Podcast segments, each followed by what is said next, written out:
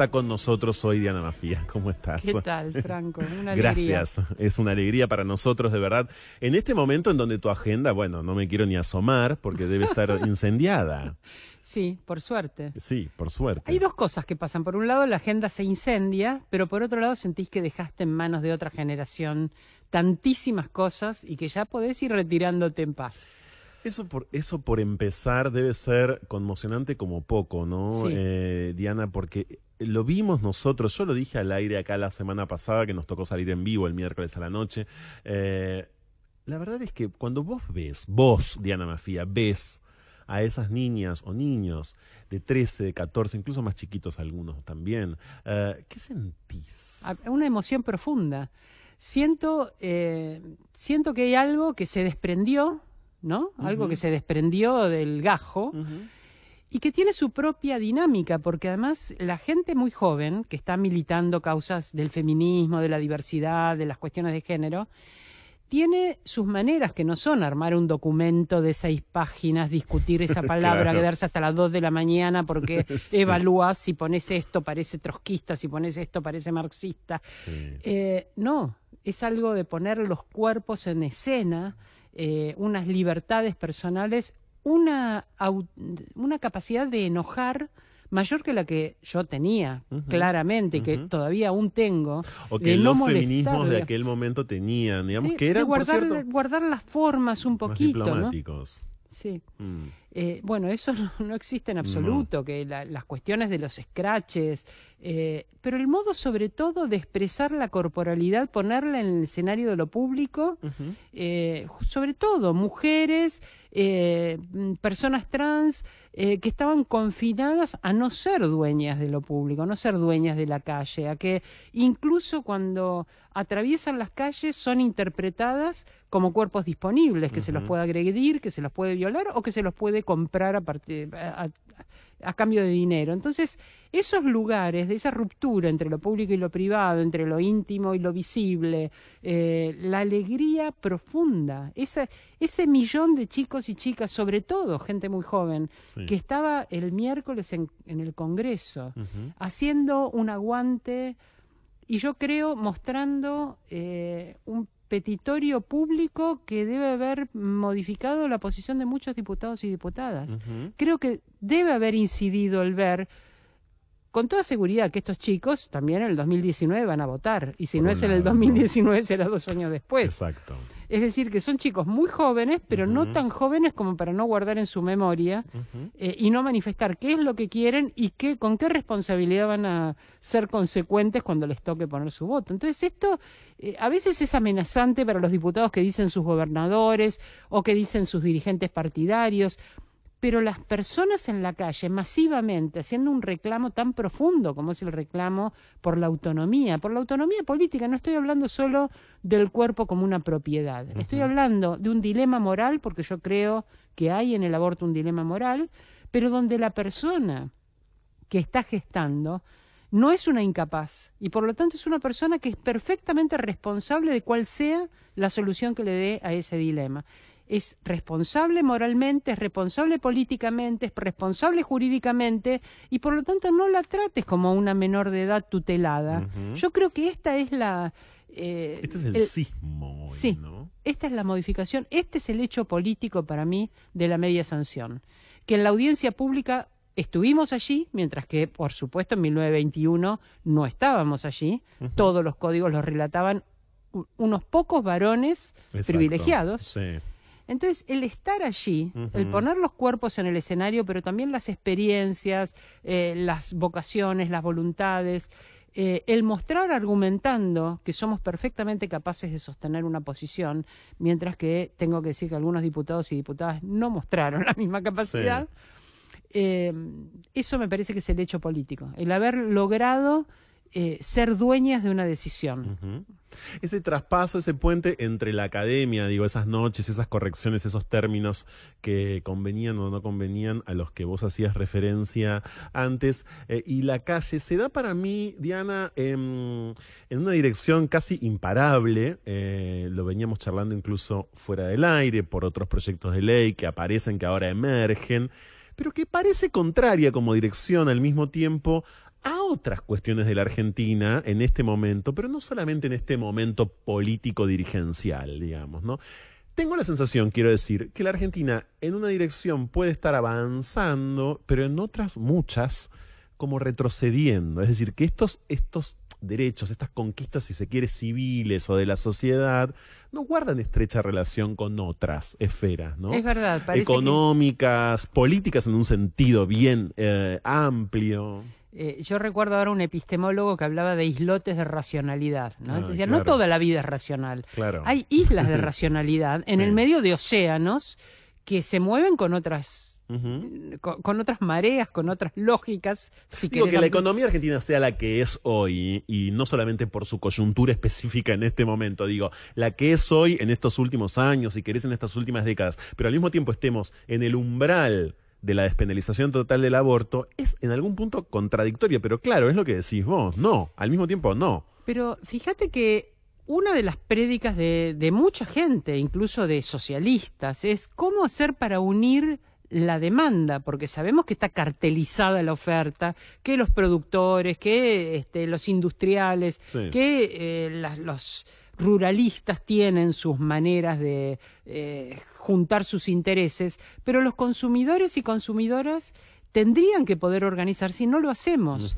No tenemos ni siquiera la disciplina de decir, No. si esto aumentó cuatro veces, no lo voy a consumir, voy a consumir otra cosa.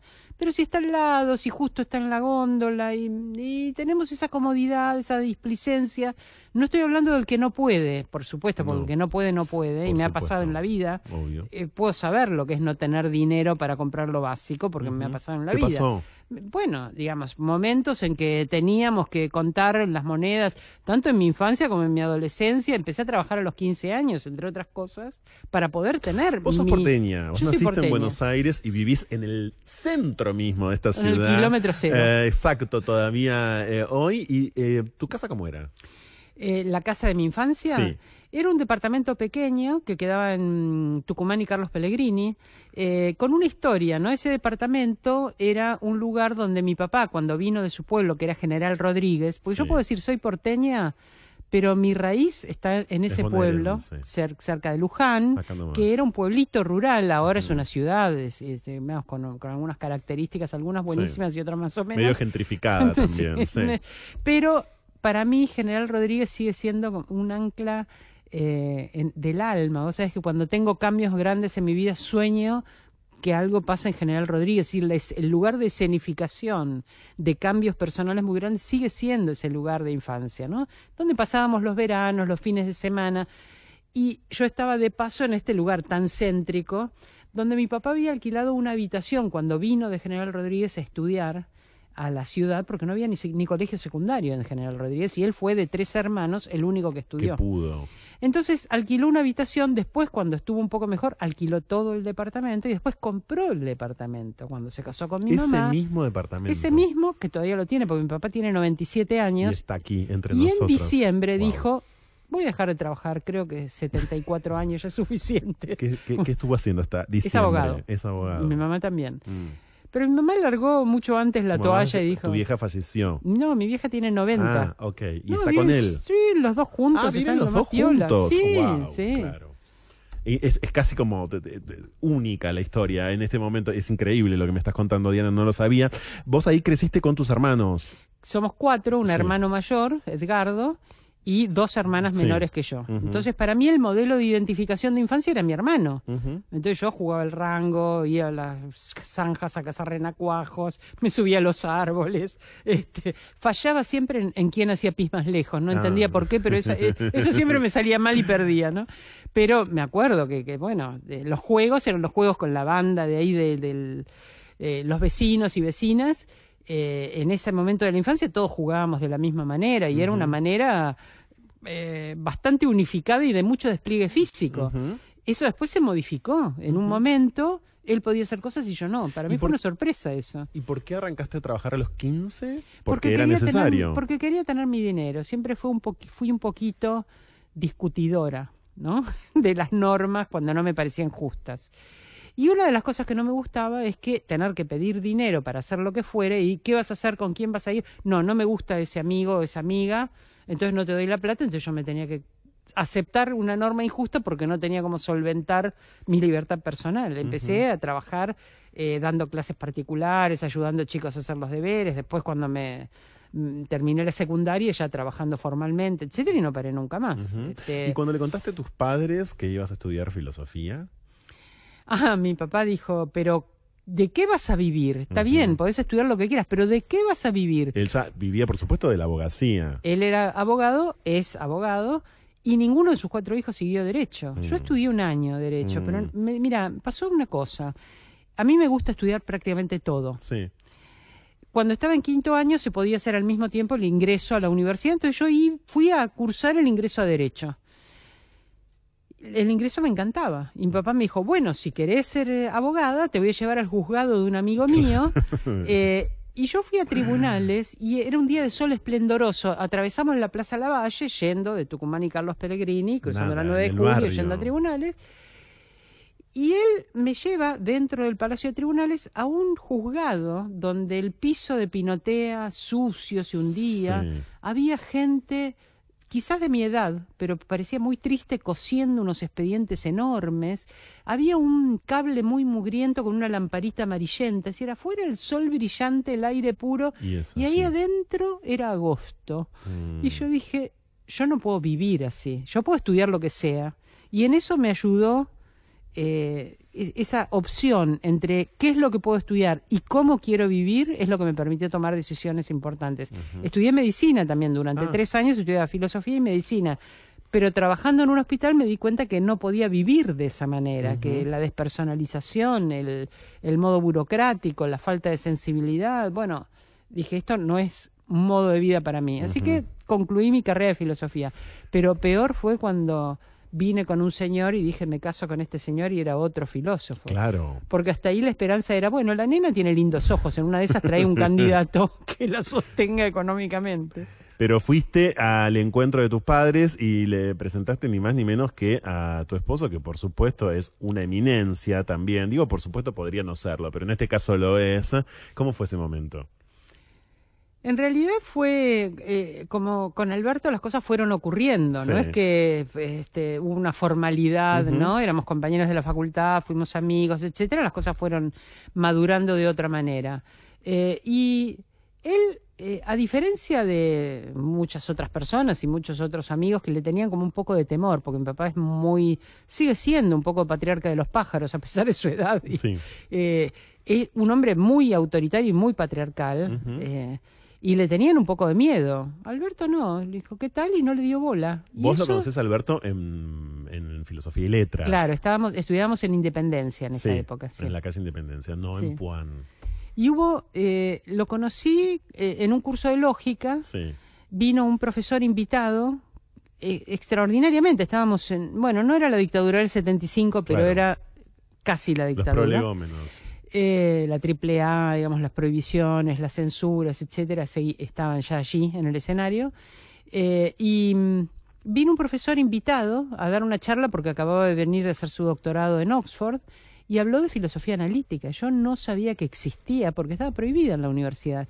Había un artículo que decía, eh, en una revista que creo que se llamaba Verbo Divino o algo por el estilo, el artículo decía, hay dos fuentes de la subversión, dos fuentes filosóficas de la subversión, el marxismo y la filosofía analítica, porque discuten el orden natural.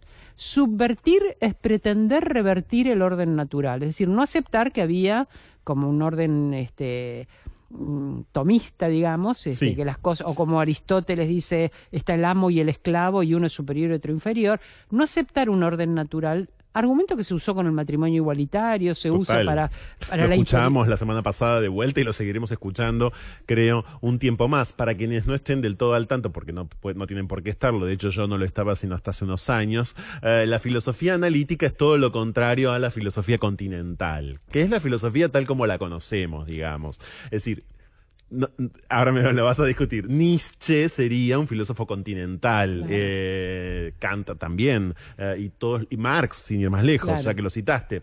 La filosofía analítica es casi matemática. Bueno, es, ¿Cómo una, la es una filosofía que pone mucho el acento en el lenguaje y en los usos del lenguaje para resolver problemas y separar los problemas genuinos de los falsos problemas. Y también pone mucha atención en, en la lógica, en la argumentación, etcétera.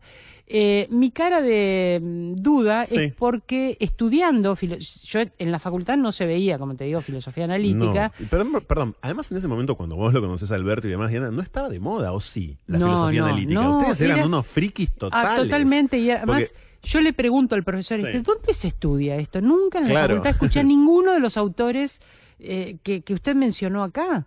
Entonces me dice, bueno, hay un centro de filosofía analítica que se llama SADAF, Sociedad Argentina de Análisis Filosófico. Dice, usted, uno de sus compañeros es el bibliotecario, es ese que está allí. Y yo, como me sentaba en la primera fila en general, no veía a la cantidad de alumnos que estaban me di vuelta y lo vi de perfil. Y dije, qué hermoso perfil. Parece una manera, una moneda romana, pensé, Ah. Entonces me acerqué a él y le dije que, que tenía interés en ver si podía ir a Sadaf y ver. Y allí fue para mí un cambio fundamental en mi vida intelectual. Porque entonces, y en mi vida personal también, Mm. bueno, pero en mi vida intelectual, llegué a un lugar de absoluta generosidad. Gente que había sido ya echada en la noche de los bastones largos, echada eh, en la dictadura del 66 y echada también en el 75 por Claro. esta, este clericalismo medio franquista que había detrás de eh, las posiciones del Ministerio de Educación, que era Iván Isevich, el mismo ministro que había tenido en los 40 Perones. Y bueno, una, eh, un rector de la Universidad de Otalagano que era fascista, hacía el saludo fascista y se enorgullecía de su fascismo, y que intervino la UBA. Bueno, en ese ambiente donde Sí. tantas corrientes filosóficas estaban prohibidas, llega un lugar donde los seminarios eran gratuitos, donde, eh, bueno, no había mucha gente joven, era ese grupo. eh, Alberto, que era mucho más joven, éramos dos, Cecilia Hidalgo, que es antropóloga, y yo, las que éramos de una generación, yo tenía 25 años en ese momento, pero fueron absolutamente generosos y allí cursé un montón, todo lo que pude lo cursé. Allí, por supuesto, hice filosofía del lenguaje con Rabossi, filosofía política y derechos humanos con Carlos Nino, eh, algunas cosas de filosofía política con Genaro Carrió, filosofía Era del un derecho. circuito al que el poder no llegaba de algún modo porque no lo podía entender. Era un poquito clandestino, no es Era un poder era clandestino. clandestino, era Ah. un lugar donde sabíamos que si llegaba la policía, íbamos- todos los que estábamos ahí íbamos presos. Era un lugar clandestino. Pero más Eh, de descubrir que, por supuesto, una unidad básica o que algún grupúsculo de, de personas alrededor de un filósofo, una pancarta, digamos. Me parece que era un poco más como... Claro, porque en ese momento había grupos privados o cosas así, pero se sabía que era ese docente que en su casa recibía eh, y Claro. había mucha delación, por supuesto, los Obvio. porteros y los Sí. vecinos, etcétera. en este caso no, era un departamento que era un- como una oficina, eh, bueno. No, no es que había ni una corriente específica que uno dijera estos son marxistas. No, había marxistas, había no marxistas, había liberales. Eh, de hecho, la mayoría de ellos después se afilió al radicalismo. Eh, bueno, eh, colaboró con Alfonsín en diseñar el juicio a las juntas. Todo, todo eso fueron aspectos casi épicos de lo que significó esa usina filosófica en términos de políticas públicas. Yo había votado a la izquierda, así que quedé medio afuera, siempre en falsa escuadra, pero bueno, este, Pero te enamoraste. me enamoré, me enamoré de un- con una enorme profundidad. Este, no un amor loco, un amor de una enorme profundidad que misteriosamente continúa. O sea, a mí Y- me, y- y me que deslumbra, me conmueve. me- Un amor que produjo dos hijos. Eh, además, es muy importante para mí, Diana, conocer todo esto, que vamos a seguir indagando, por supuesto, porque el otro día que hubo eh, diputados y diputadas que te mencionaron, incluso en plena sesión, y porque te vemos mencionada y súper activa, vos también en redes sociales, y porque te reconocemos y algunos tenemos incluso el privilegio de conocerte y de escucharte como una pieza fundamental de todo esto que nos está pasando, tiene una vida, tiene una vida personal, y esa vida personal tiene muchísimo que ver, obviamente, eh, con todo esto que nos está pasando, con todas estas conquistas, por supuesto, eh, eh, y con su trabajo. Así que es muy importante para mí todo esto que estamos transitando juntos en esta charla. Muy importante. ¿Y tus hijos, Diana Mafía, a qué se dedican hoy? Bueno, tengo una hija, Celeste, que Sí. se dedica a la comunicación institucional, y un hijo, Juan, que es escritor. Eh, y se dedica también a, a organizar actividades culturales. eh, eh, y bueno, eh, tenemos la suerte de que se autonomizaron a los 25 años, cada uno de ellos se fue a vivir solo. Eh, y tienen sus vidas. Celeste tiene una hija de dos años y medio y está por tener su segundo Ah, hijo ahora en julio. Eh, Juan se ha alargado a la aventura de la convivencia. Sí. Eh, bueno, hacen sus, sus experiencias. Recién charlábamos con Diana Mafía que hoy tenemos el privilegio, de vuelta voy a decir esto, de que esté aquí en No se puede vivir el amor de las instituciones, porque bueno, nos quedó claro, Diana, que vos quisiste tener tu guita a los 15 años, decíamos recién que te enamoraste eh, de Alberto Moretti, eh, nos contaste cómo, pero bueno, claro, con esa especie de, af- de afán feminista, digamos, denominado por vos así o no todavía, no importa, te empezaste a ver cercada quizás por, por, circunstancias y por instituciones que pueden ser muy opresivas, como el matrimonio, el noviazgo, la convivencia, la maternidad. Efectivamente, lo, lo interesante del asunto es que para mí, bueno, la convivencia eh, y luego el matrimonio no era eh, una institución donde hiciéramos un juramento de por vida, no era esa cosa sacramental. Ustedes se casaron legalmente. Nos casamos, eh, sí, duró siete minutos. Ok, casamiento bien. en el, en el registro civil, ¿En duró qué siete año? minutos. En el año 80. Claro. Eh, pero era, bueno, esto es- va bien, pero nadie promete nada. Esto si, si empieza a ir mal, se renegociará. Ese era el acuerdo, digamos. Ese era Eso la- estaba el explicitado. acuerdo era, esta es una relación crítica, cada uno, y vamos a ir cambiando. Y de hecho hemos cambiado tanto, yo sobre Sí. todo, ¿no? Más, quizás más que Alberto. Pero hemos cambiado tanto que Mm. poder transcurrir ese camino, esos cambios, eh, acompañado uno del otro, es rarísimo. Hace relativamente poco, bueno, mis hermanos, mis dos hermanas y mi hermano se divorciaron de sus respectivas parejas.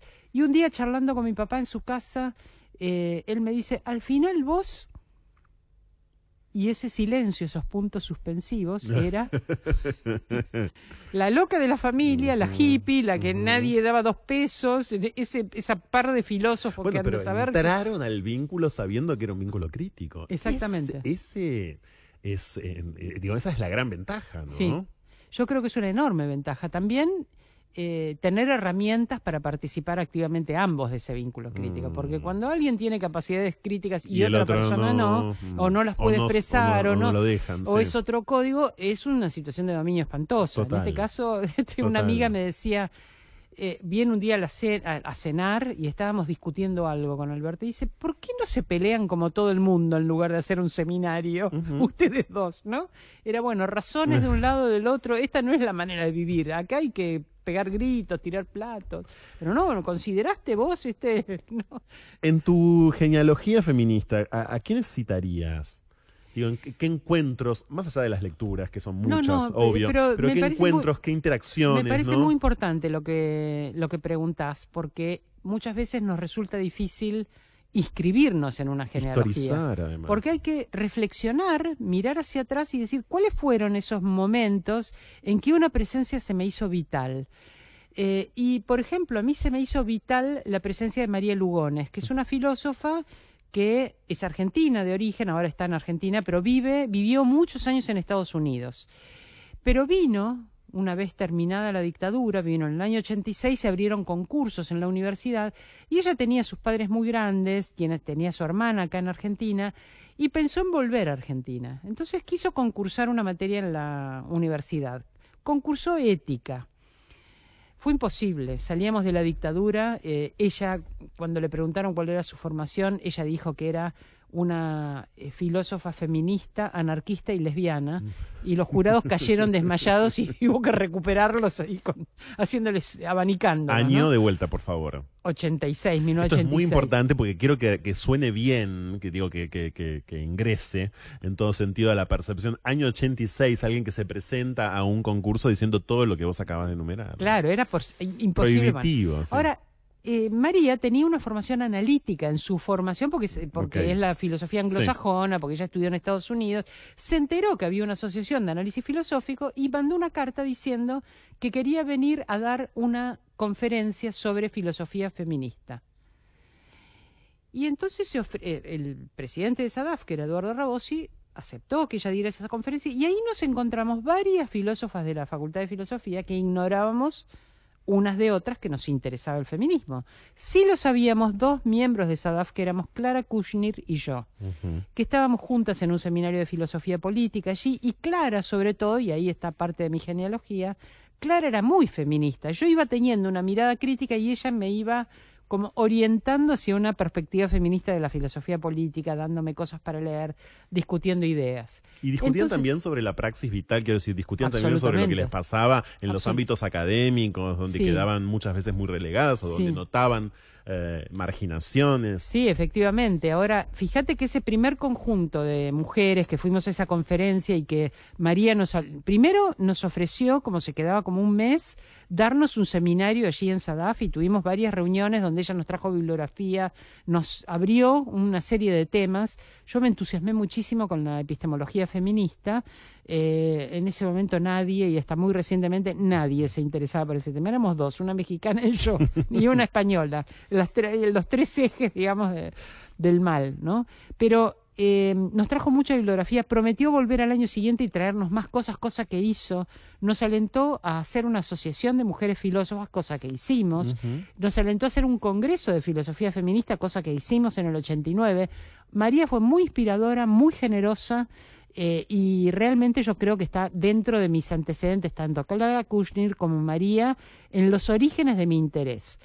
También Celia Amorós. Celia Amorós es una filósofa española que escribió un libro que se llama Crítica de la razón patriarcal, muy interesante porque sabe mucho de filosofía continental y lo que hizo fue tomar desde una crítica feminista la tradición de la filosofía europea. Entonces, esa filosofía que yo había estudiado, de la que me habían ocultado algunos textos y algunas opiniones, releerla con esa mirada para mí fue muy vitalizador.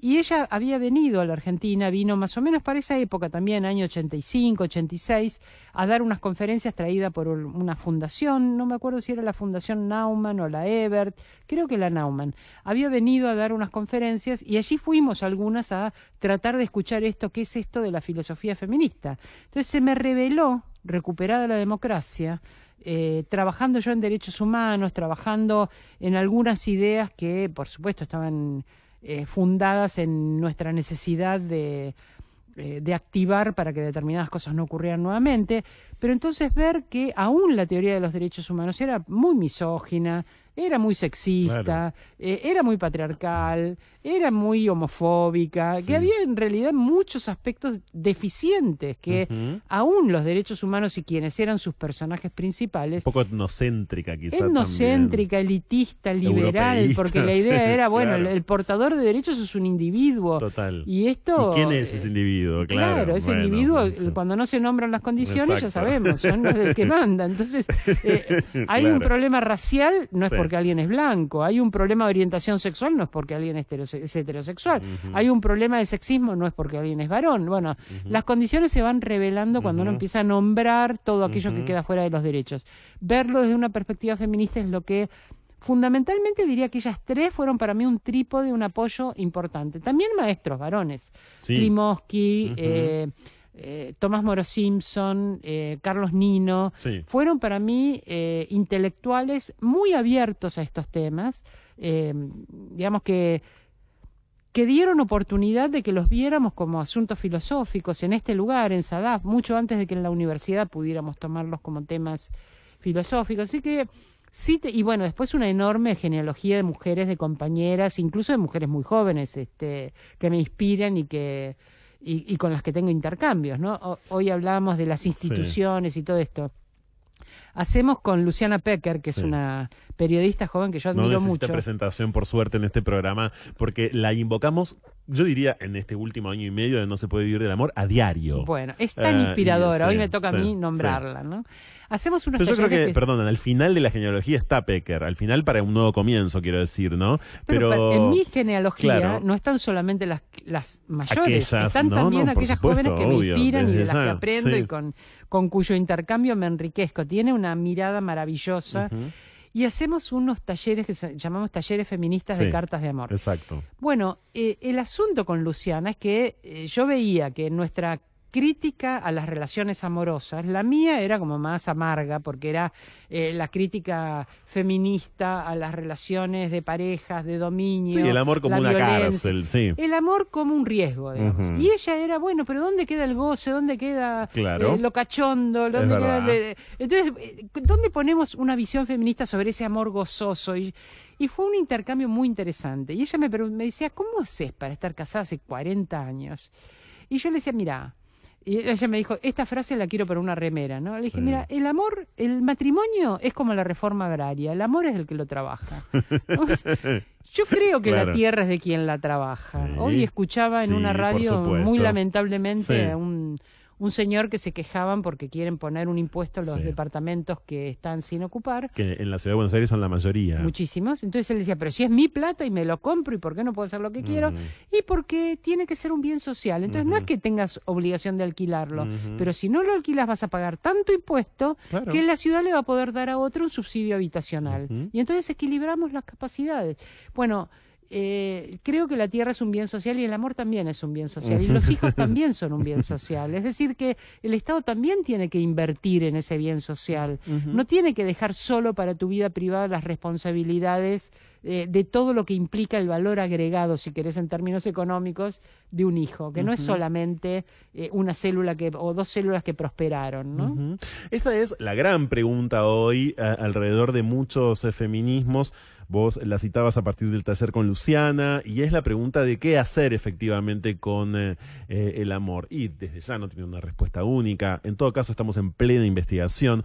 Pero este programa se llama como se llama justamente por eso, porque allá lejos cuando comenzó se alzó contra el amor romántico, digamos. No se puede vivir del amor, es no se puede vivir del amor romántico, tal como nos enseñaron a, vivir de ese amor, que era como el remedio, santo remedio. Era un objetivo que supuestamente iba a satisfacer tus necesidades, ambiciones y deseos, cosa que no llega nunca, por supuesto. Pero además la idea del amor romántico es la idea de que cada sujeto está incompleto, que no es un sujeto en sí mismo que va a conseguir, sino que hasta que no te encontrás con esa media naranja perfecta, y si, y si uno es media naranja y el otro es medio tomate, eso no va a funcionar. Tenés que esperar algo que es como un imán, que se atraen uno al otro y que mágicamente suenan campanitas. Yo creo que es muy lesiva esta idea, porque si pensamos en una pareja que se construye, que se construye cotidianamente, críticamente, como dijimos, donde los conflictos se analizan y se resuelven y donde se ven las emociones, si, si están, si no están y cómo se, cómo se va a, este, alimentar ese vínculo de muchísimas, de muchísimas cosas, no solamente de lo doméstico. No, claro. Eh, bueno, y es difícil también pensar el amor romántico como una contraparte que va a tener tus mismos gustos estéticos, tus mismas, tus mismos horarios. O sea, eso es una cosa en la que con Alberto no encajamos. Yo soy Alondra y él es búho. él ah, renace a partir de las 7 de la tarde. Claro. ¿Y vos a las 6 de la mañana? Y yo, no a las 6, pero me levanto repila, apenas abro los ojos ya estoy activa. Eh, él no, necesita una hora de... Me parece que ese es un problema de los filósofos analíticos. Después, fuera del aire, te ¿Ah, voy a decir por qué. Eh, porque ahora no viene el caso, pero me doy cuenta que los filósofos analíticos de la Argentina son todas alondras. Activan y mucho, muy temprano, me parece, o la mayoría. Eh, por supuesto, eso es el amor romántico. En la presentación hoy de este momentazo que nos está regalando Diana Mafia, yo les conté todo lo que hace, todo lo que ha hecho. Quiero detenerme en un capítulo sobre el que nunca conversé con vos, ni on air, ni fuera del aire, ¿Qué es el capítulo legislativo? Vos fuiste legisladora eh, de la ciudad por un periodo, un periodo legislativo que ustedes saben que dura cuatro años, del 2007 al 2011. sí, así es. Es una, es una, experiencia, me imagino, para vos en todo sentido, esa muy peculiar, porque no tiene demasiado que ver con otros, otros trayectos tuyos. Y sí, pero ¿cómo lo miras ahora a la distancia?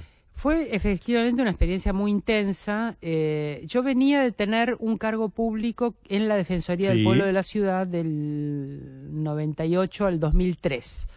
Eh, ese trabajo para mí fue la primera experiencia de una responsabilidad pública. Lo hice con un enorme compromiso, una enorme intensidad y avanzando en temas que ahora los miro y digo, Dios mío, eran 20, 15 años atrás y sin embargo nos arriesgábamos a ir con el aborto no punible. En casos de anencefalia decíamos, hay sufrimiento psíquico, el aborto hay que hacerlo. Lográbamos muchos avances intensos por la convicción de que así debía ser. Eh, ahora lo miro a la distancia y pienso que fue arrojado, eh, pero bueno, muchísimas cosas salieron muy bien.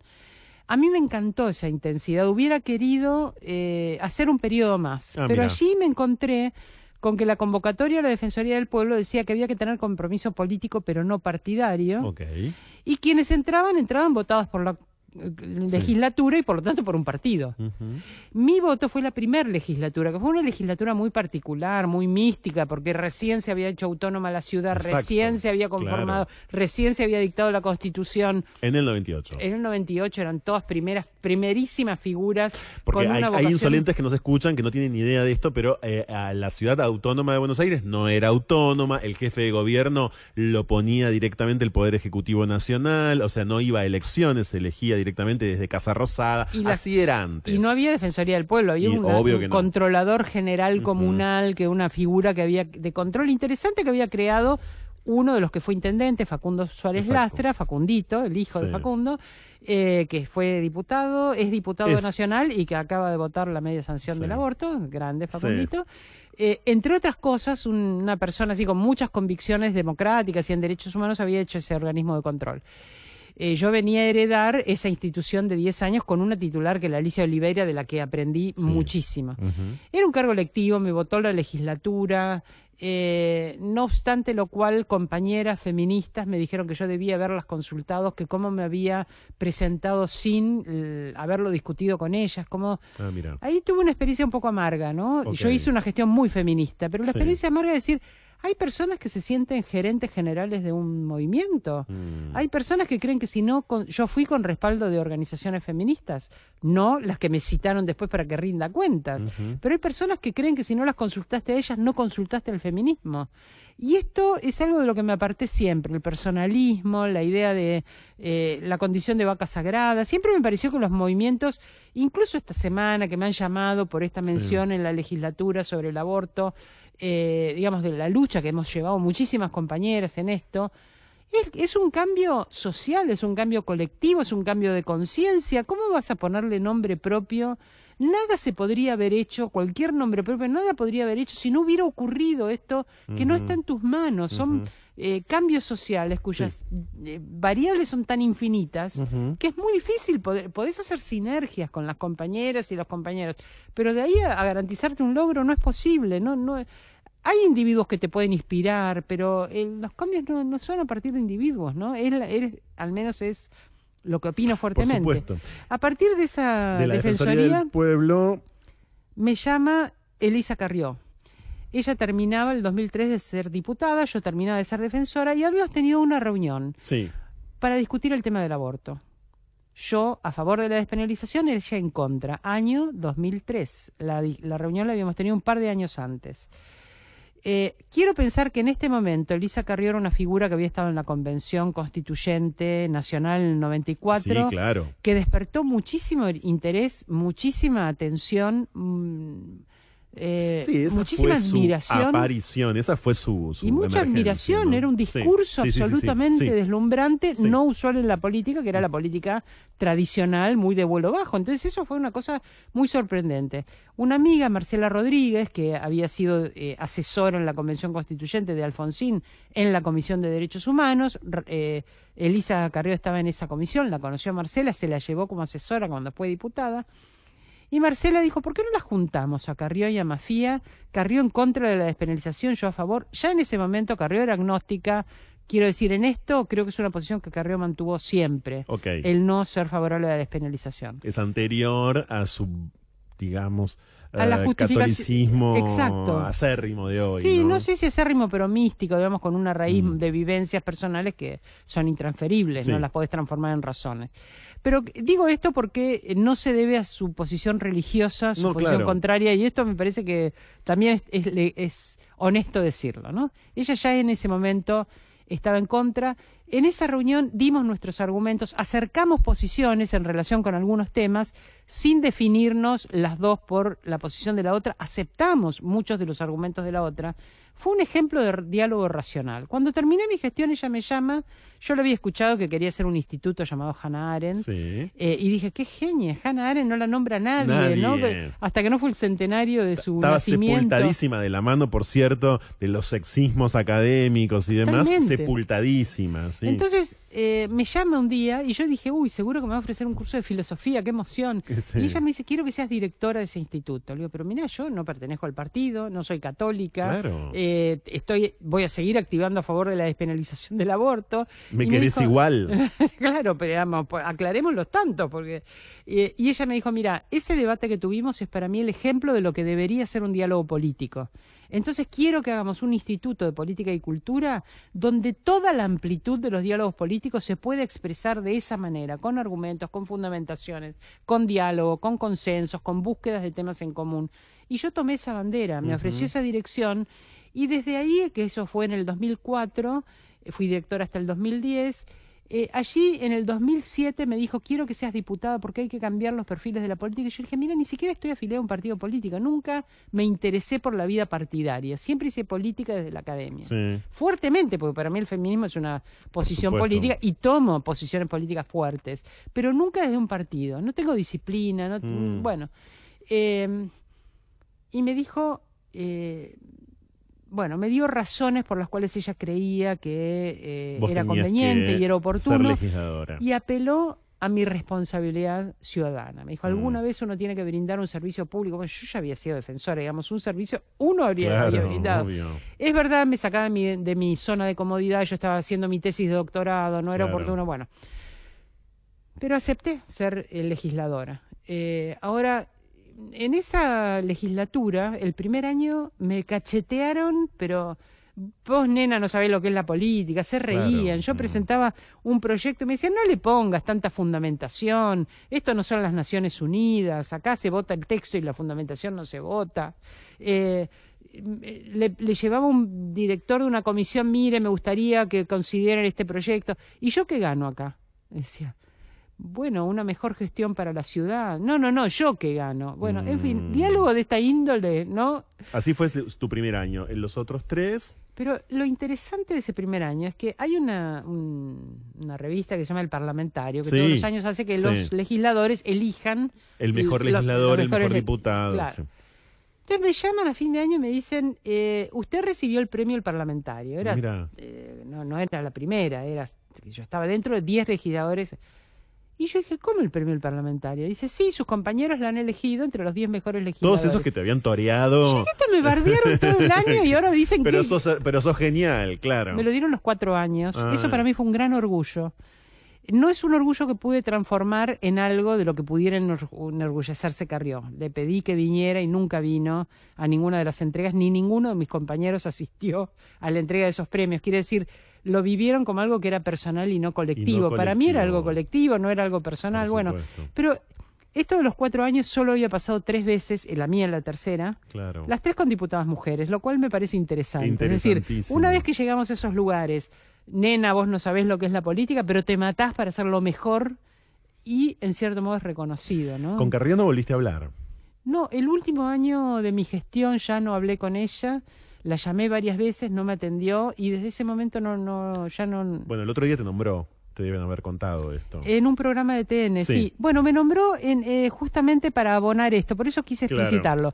Ella dijo, eh, yo siempre estuve en contra del aborto, lo pueden eh, testimoniar, bueno, eh, Argibay, Mafía. Argibay ya no puede testimoniar, lamentablemente. Un día voy a estar con ella en ese cielo rojo donde hacemos travesuras con Loana Berkis y con algunas otras amigas.